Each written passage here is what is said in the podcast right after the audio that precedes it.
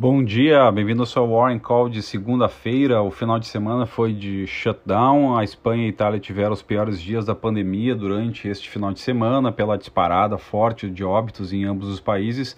A Itália então fechou quase todas as indústrias por 15 dias, fechamento de todos os negócios não essenciais e baniu movimentação no país. Boris Johnson, na Inglaterra, afirmou que o NHS, que é o Sistema Nacional de Saúde uh, britânico, poderá ser colapsado em algumas semanas. E a Austrália está indo em direção ao lockdown completo. Os casos globais do novo coronavírus estão em torno de 322 mil no mundo e as mortes em torno de 13.800.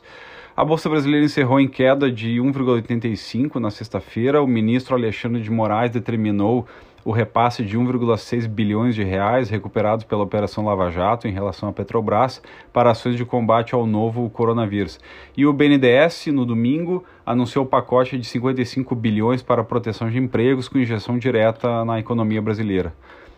Nas bolsas americanas, a política fiscal em todo o mundo está entrando em cena e nos Estados Unidos o Congresso e a Casa Branca estão se aproximando do acordo no pacote fiscal que poderá contrabalançar o impacto negativo na economia com a injeção de 2 trilhões de dólares. A medida serve para manter as empresas e manter os trabalhadores sendo pagos. De qualquer modo, os impactos no mercado de trabalho são bastante preocupantes. Teremos que analisar isso com muita atenção. As, os governantes, as, a instituição americana em geral está muito preocupada com isso, pois um impacto uh, no mercado de trabalho americano desestabiliza a economia como um todo.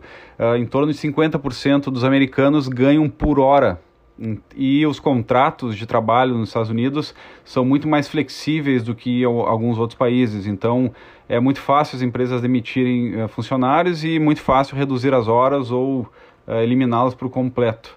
Então é necessário muita atenção nessa circunstância.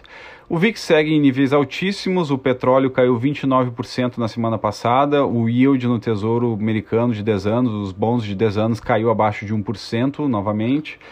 Nos juros brasileiros, com a meta Selic em 3,75% agora e as disparadas nos juros de longo prazo nos últimos dias, a taxa over sofreu oscilações fortes e a taxa Selic, média das operações diárias, foi se ajustando.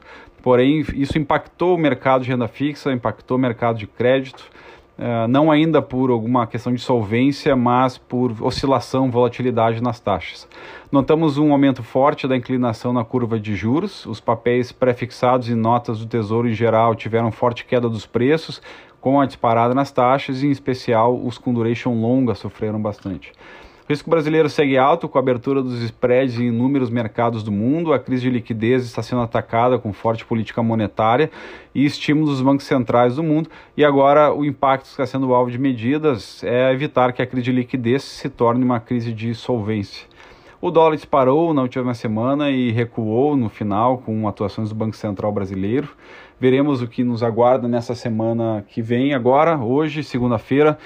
Vamos continuar acompanhando. Como falamos, o, na sexta-feira passada, o governo anunciou uma redução na expectativa de crescimento do PIB para próximo, muito próximo de zero e acreditamos que a próxima revisão já será negativa, pois já é evidente que o impacto econômico será intenso. Já existem vários analistas estimando queda de uh, em torno de 1% do PIB no ano de 2020, de 0 a 3 a menos 1. Existe uma nota no, do Conselho de, da FGV estimando 4,6% de, de queda.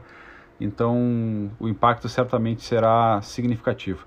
Então, vamos observar aí nos, ao longo dos próximos dias os desdobramentos das políticas fiscais que agora são cruciais na economia. Um abraço e boa semana.